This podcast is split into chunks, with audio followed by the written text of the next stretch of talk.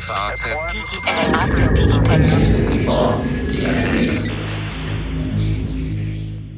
Liebe Hörerinnen und Hörer, herzlich willkommen zu einer neuen Folge unseres FAZ Digitech Podcast, in dem wir uns regelmäßig für die interessanten Themen unserer Zeit interessieren.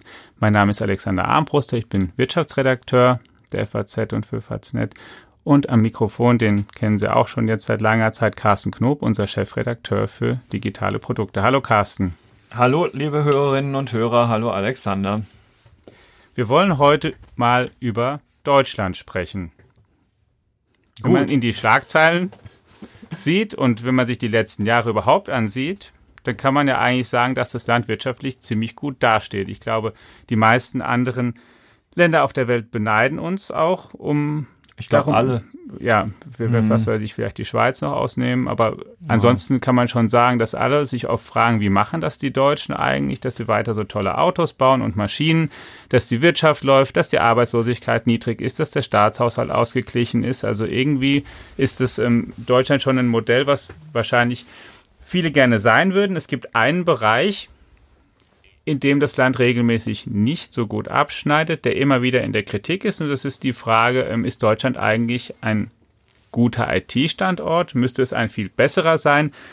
Denn wenn man sich diese Branche ansieht, wenn wir sie mal breit Technologiebranche nennen, dann gibt es eben mit dem Silicon Valley eine große Region auf diesem Globus und in China zunehmend Konkurrenten und Unternehmen, die größer werden, die eine Rolle spielen.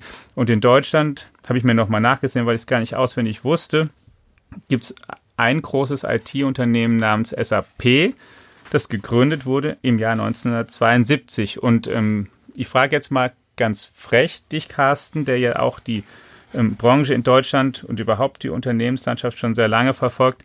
Ist es eigentlich unser letztes wichtiges großes IT-Unternehmen, was hier gegründet wurde? Also sozusagen Flaute seit 50, seit fast 50 Jahren? Tja, die Antwort ist ja und an der Stelle können wir den Podcast machen. okay, ja, liebe Hörerinnen und Hörer. Ja, ja ist also, gar nicht so gut eigentlich, ne? Nein, das ist nicht gut. Und wenn ich mir überlege, dass ich mich seit 20 Jahren oder so beruflich mit der deutschen IT-Branche befasse und auch viele, viele Jahre darüber geschrieben habe, dann ist es schon, also habe ich mir lange überlegt, ob ich das in diesem Podcast überhaupt sagen sollte, weil es peinlich ist, dass ich erst das gestern, 20 Jahre, dass ich erst schon arbeitest in dieser, ach so, Entschuldigung, Alexander, dass ich, also, naja gut, also immerhin, ähm, ja, also äh, so alt war ich, als SAP gegründet worden ist, auch noch nicht, ja, so, ähm, im Übrigen ist das interessanterweise in einem Städtchen namens Weinheim gegründet worden. Das hättest du jetzt nicht gedacht. Ne? Die nee, kommen nämlich gar ursprünglich nicht. gar nicht aus Waldorf. Ach so. Gut. Ah, ähm, was ich aber eigentlich sagen wollte, bevor du mich wieder unflätigerweise unterbrochen hast, war, dass ich, obwohl ich mich so lange mit den Themen beschäftige, erst gestern in der Recherche für diesen Podcast, weil auch sowas machen wir ja, wir setzen uns ja nicht einfach hier nur hin und reden mal ein bisschen über Gott und die Welt. Erst gestern habe ich bei der Recherche hier für dieses, ähm, für den Podcast festgestellt, dass ich den drittgrößten deutschen börsennotierten ähm, Softwarehändler, das drittgrößte deutsche börsennotierte Softwareunternehmen bis dato namentlich gar nicht kannte. Das ist nämlich die Compo Group Medical aus Koblenz. Okay. Wenn ich jetzt ganz ehrlich bin. Du auch nicht. Ja. Ja. Dabei sind es die einzigen, die irgendwie als Lieferanten sozusagen damit befasst sind, überhaupt dieses Thema elektronische Gesundheitskarte in Deutschland zum Laufen zu bringen, was ja irgendwie ein Trauerspiel ist, eine never ending story. Aber diese Compo Group, ne? wenn du Geld da rein investiert hättest, wärst du in den vergangenen Jahren wahrlich nicht schlecht damit gefahren. Und sie werden auch jedenfalls nach ihrer eigenen Prognose in diesem Jahr einen Umsatz von rund 700 Millionen Euro machen. Aha, da sind mhm. wir jetzt also schon bei den Dimensionen, über die wir hier reden. Ja, die Software AG ist so 200 Millionen Euro größer und noch einen ganz kleinen Schnaps größer ist die DATEV, diese Datenverarbeitungsorganisation der steuerberatenden Berufe in Deutschland, die sagenhaft viele Gehaltsabrechnungen für die Deutschen machen, also nicht nur für mhm. die Steuerberater als Unterstützer da sind und für die Wirtschaftsprüfer, sondern eben auch quasi über diese Kanzleien dann Lohnabrechnungen machen. Naja, gut. Und dann kommt SAP ganz oben an der Spitze und spielt in einer anderen Liga mit einem Umsatz von 23,5 Milliarden oder ja. so ähm, im vergangenen Jahr weiter stark wachsend. Und das ist eine andere Umlaufbahn. Und äh, insofern ist, ist eben die kurze Antwort auf deine Frage, ja, da war dann Schluss. Ja, unter ähm, diesem Ärzte-Softwareunternehmen ist dann direkt eins für Architekten, Nemetschek heißen die, mhm. und es wird halt immer granularer, immer kleiner, kommt so und in diesem großen Konzert, wenn man jetzt also nochmal schaut auf Apple, Amazon und die großen, ja, das ist, das ist haben wir nichts. Ja, also du Warum hast mich ja, du, ja. Du, du, hast mich auch in der, du hast mich auch gebeten, in der Vorbereitung mal auf die Deutsche Telekom zu gucken, ja, ob das vielleicht was sein könnte. Fragt sich der Leser jetzt, der Hörer und Leser der Zeitung vielleicht ja auch. Ist, Moment mal, es gibt ja nicht nur SAP und so, ja, wir haben ja auch noch die Telekom. Ja, aber der Umsatz ist zwar irgendwie auch ganz okay, aber verglichen mit dem, was die ähm, diese großen an Börsenwert auf die Straße bringen, das kannst du alles auch komplett vergessen. Es ist eigentlich auch ein Laden voller Probleme. Und das Einzige, was da wirklich Freude macht bei der Telekom, aha, ist das T-Mobile USA Geschäft, also das Mobilgeschäft in den Vereinigten Staaten. Aber es ist schon mal, ganz schön düster. Und warum eigentlich? Denn wenn man sich, also ich sag jetzt mal, wenn ich da einfach so drauf gucke und sehe, okay, Kalifornien ist offenbar ein sehr attraktiver Standort, dann in China verschiedene Regionen. Warum fällt es uns denn hier schwer? Wir haben ja nicht, ähm, was weiß ich, gibt ja keine besonderen klimatischen Bedingungen, in denen man tolle Software entwickeln kann.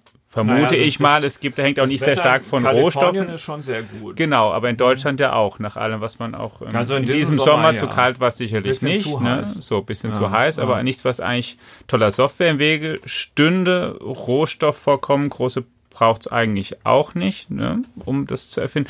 Ähm, hochqualifizierte Mitarbeiter, also ich glaube, Informatik kann man auch an deutschen Universitäten so studieren, dass man einen Abschluss macht, mit dem man auch international mithalten kann.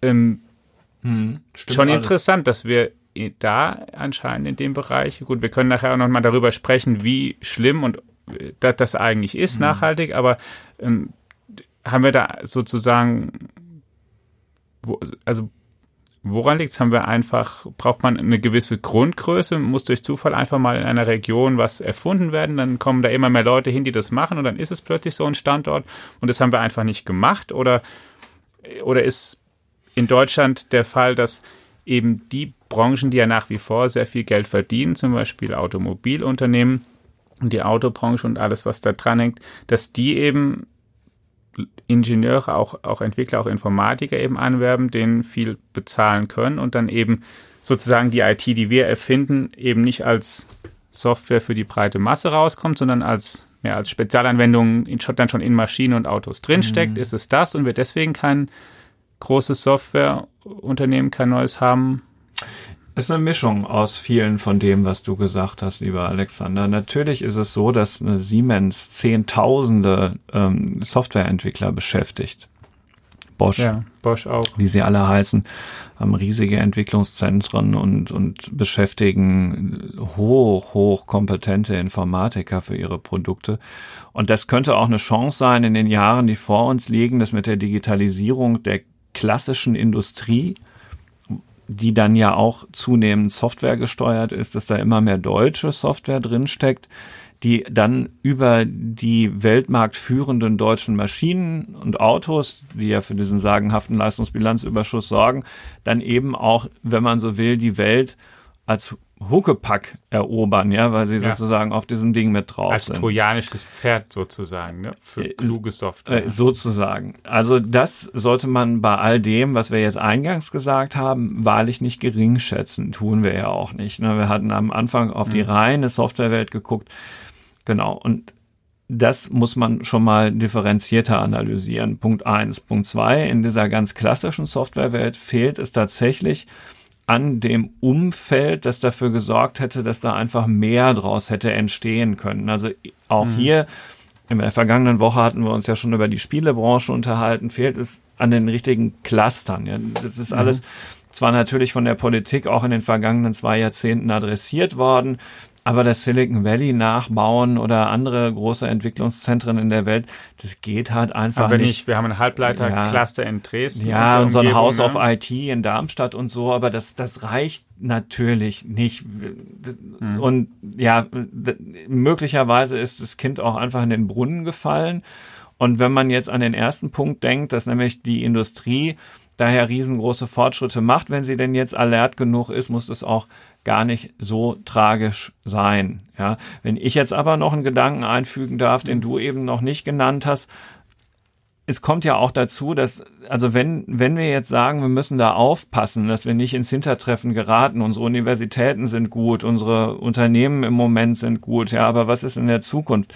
Dann gilt es natürlich schon zu gucken, ähm, welche Bedingungen muss ich erfüllen, um für die Arbeitsplätze der Zukunft attraktiv zu sein? Was muss ich in die Infrastruktur des Landes stecken? Ja, wo früher Autobahnen gebaut worden sind, sind es jetzt halt natürlich Datenautobahnen.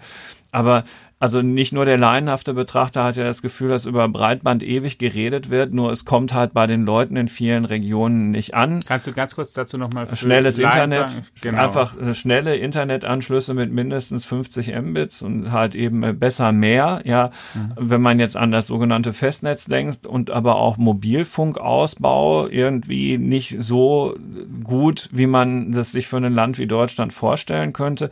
Ich garantiere dir, dass es im Moment so ist, dass noch nie so viel Sprachverbindungen mit Handys abgebrochen sind in den letzten Jahren wie im Moment, weil die Netze von den Datenverkehr völlig überlastet sind.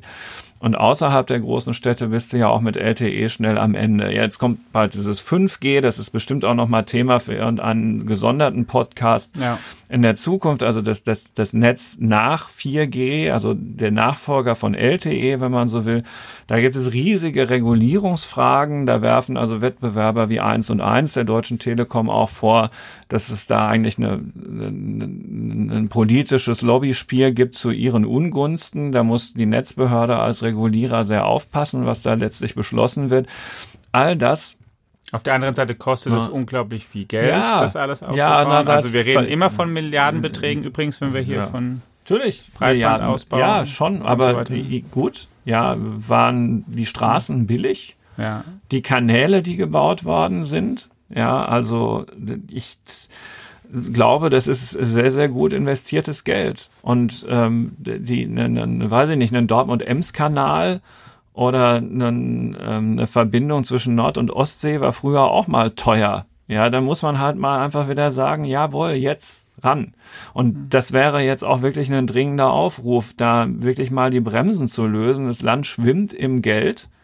Und wir müssen das ja nicht nur schwachsinnig im Ausland investieren und da dann verlieren, ja, sondern jetzt ist es an der Zeit, in deutsche ja. Infrastruktur zu investieren, in Bildung zu investieren und zu sehen, dass also demnächst ähm, Unternehmen, die vergleichbar sind mit heute Apple und Amazon, dass das auch mal wieder aus Europa und dann auch gerne aus Deutschland kommt. Also haben wir jetzt schon, um es mal ganz kurz zusammenzufassen, Infrastruktur als ein Bereich mal identifiziert. Ja. Breitbandausbau ist eins, also den von, von echten Leitungen und auch die mobilen Anschlüsse, also Stichwort 5G, die wir uns auf jeden Fall merken. Mehr Bildung hast du jetzt auch schon erwähnt, also es darf gerne Informatik in der Schule häufiger vorkommen und ähm, ausführlicher als bislang, vielleicht auch an prominenterer Stelle. Ja, aber nicht nur das. Ich möchte, ne, ja Bildung, genau, ich will, also ne, das, das genau. Bildungsideal ist ja, dass man für alle Situationen gerüstet ist. Das ist ja so verkehrt nicht. Das stimmt, müssen, kann man natürlich ja. auch nur schwer absehen. Ich will nur mal ganz ja, kurz, dass, genau. wir, dass wir sozusagen, dass wir die einmal schon haben. Das wären ja Sachen, die man, die man ähm, vielleicht mit ähm, einem guten Konzept und mehr Geld, die man damit im Grunde ja lösen kann. Alle drei. Ich möchte mal auch noch was, was Viertes anbringen, nämlich die Frage, oder zumindest wenn ich mit ähm, Unternehmern spreche, die ähm, kleine Softwareunternehmen hier gründen möchten, die sich in der Branche tun, oder auch mit anderen, die ähm, dafür Risikokapital zur Verfügung stellen. Die sagen dann auch noch was anderes neben diesem sozusagen infrastrukturellen mhm. Voraussetzungen. Die sagen, es ist auch sozusagen so fast was bisschen wie eine Mentalität. Und zwar kommt da ein Bild auf, was sie dann sagen, naja, Deutschland ist halt super gut in Hardware. Mhm. Heute, auch irgendwie immer genau. schon gewesen. Autos, Maschinen et al. Genau. Und in Software ist es eben nicht so gut wie andere.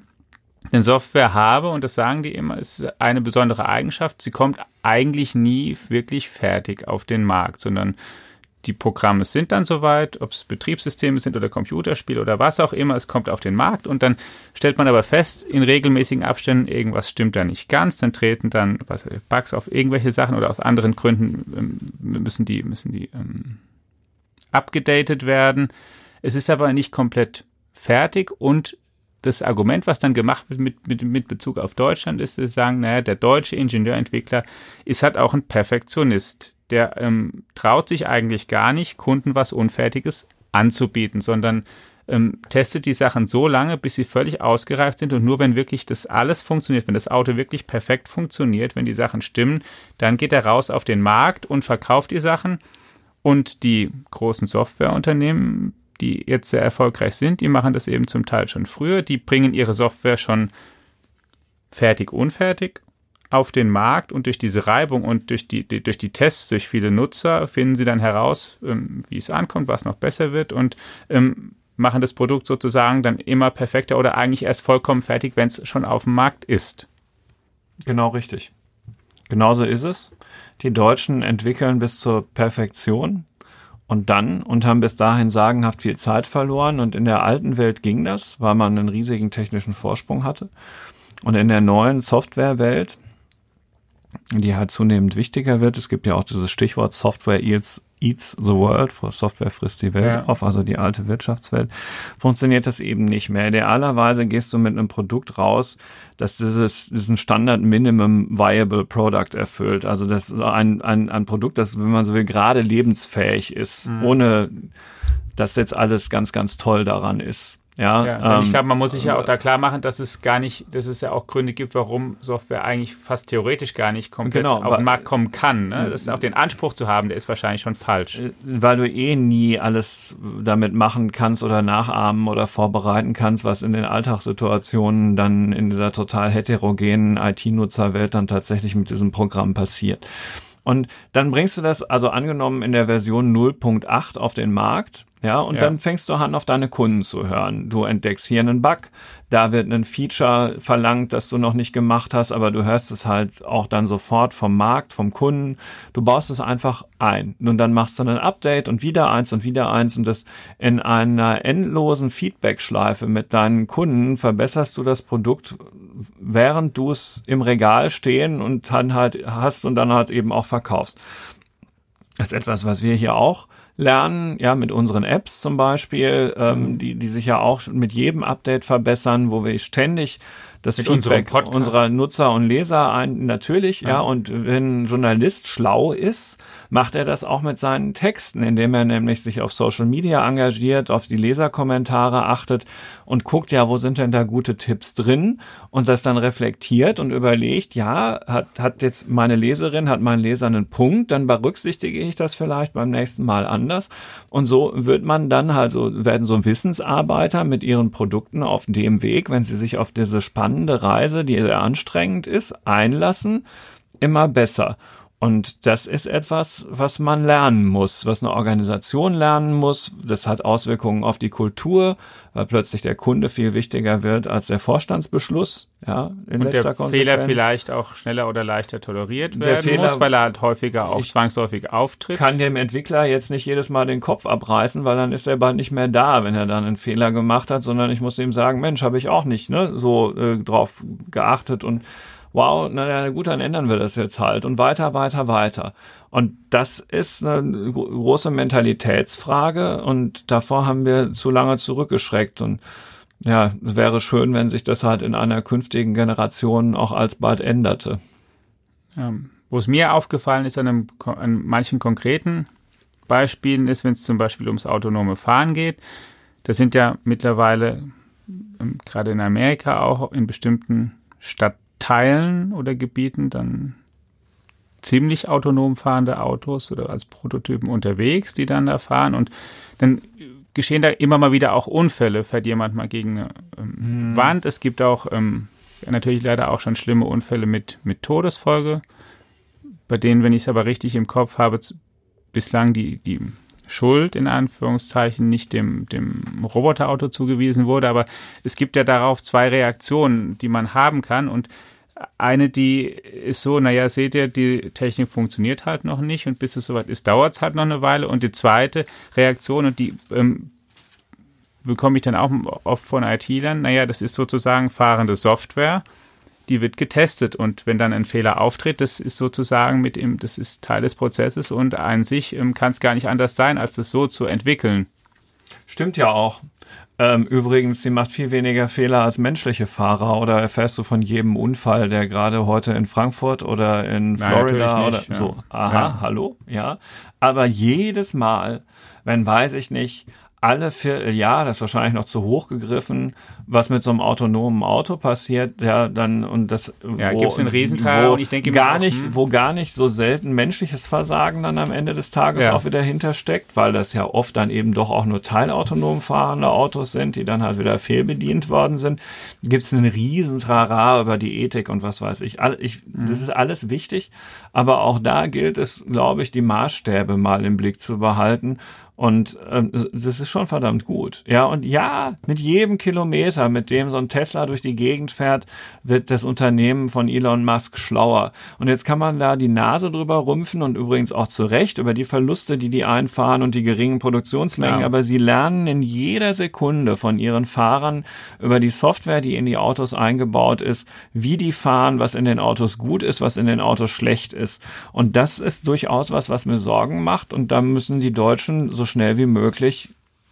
so schnell wie möglich zusehen, dass sie da am Ball bleiben. Das heißt, wir haben jetzt eigentlich zwei Punkte schon rausgefunden. Das eine ist der, was den IT-Standort besser machen könnte, alles rund um infrastrukturelle Ausstattung und Bildung, was man mit Geld und klugen Konzepten bewältigen kann. Als zweites auch eine Einstellungsfrage oder eine Mentalitätsfrage, die ähm, die Vorstandsetagen angeht, aber auch wahrscheinlich die einzelnen Entwickler und Ingenieure, wenn wir uns um Fehlertoleranz und um ähm, Perfektion unterhalten. Es gibt ähm, als ich davor drüber nachgedacht habe, vielleicht auch noch etwas Drittes, was eine Rolle spielt, nämlich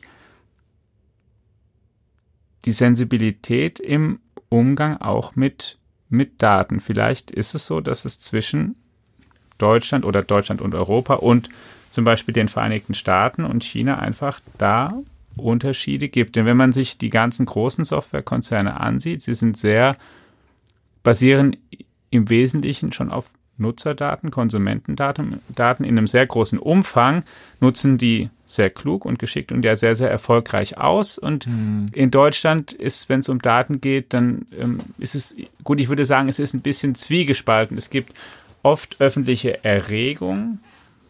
Andererseits nutzen natürlich viele Leute trotzdem die Dienste, die Daten auswerten und auswerten können. Aber ist auch das vielleicht was, was sich ändern müsste, um da erfolgreicher zu sein. Gehen wir mal auf das Gesundheitsbeispiel, was du ja, ja auch schon gestreift hast mhm. am Anfang, was ja ein Markt an sich mit einem riesigen Potenzial wäre, den zu digitalisieren, wenn du deine Gesundheitsdaten sicher digitalisiert weitergeben Klar. und breit streuen könntest für Telemedizin, für alle möglichen Behandlungsformen, dass du dir das zweite und dritte Röntgenbild vom selben Arm ersparst und, und, und, und, und setzt immer voraus, dass die Leute bereit sind, genauso wie sie das gegenüber ihren Banken mit ihren Finanzdaten tun zum Beispiel, dass sie diese Daten eben aber auch zur Verfügung stellen und dass sie auch bereit sind, dass diese Daten verwendet und vielleicht weitergegeben werden. Was vielleicht auch nicht, also die, die Bereitschaft ist möglicherweise auch zu gering. Wahrscheinlich ja. Wobei es immer wieder sich zeigt, dass wenn Menschen wirklich lebensbedrohlich krank sind, dass sie dann auch sehr bereit dazu sind, zum Beispiel ihre Krebsdaten, die sich während der Behandlung ansammeln, zu, zu teilen mit anderen und Datenbanken zugänglich zu machen, um dann halt eben eine bessere Behandlung noch zu bekommen. Es ja. ist wie so vieles, muss man auch da immer sehr differenziert drauf. Ja, aber gucken. wenn wir mal die so Extremfälle ja. weglassen, sondern auf das, in, so in das, der, das, das Gros, die Krebserkrankung und die, was dann auch wirklich möglicherweise auch ins Geld geht, weil man da viel einsparen könnte oder zumindest anders machen könnte. Die Deutschen sind ein Volk voller Sorgen, so auch da. Ne, sind nicht dazu bereit zu teilen. Allerdings ist es auch ein kompliziertes System, dieses Gesundheitssystem weil da ja viele Akteure eine Rolle spielen. Ähm, die Krankenkassen, die, die Ärzte, die, die ähm, kassenärztlichen Vereinigungen, die Politik. Patientenvereinigungen und so. Ist ja alles gar nicht so einfach, da einen, einen Konsens hinzubekommen. Und das ist auch ein Grund, warum wir solche Schwierigkeiten mit dieser elektronischen Gesundheitskarte haben.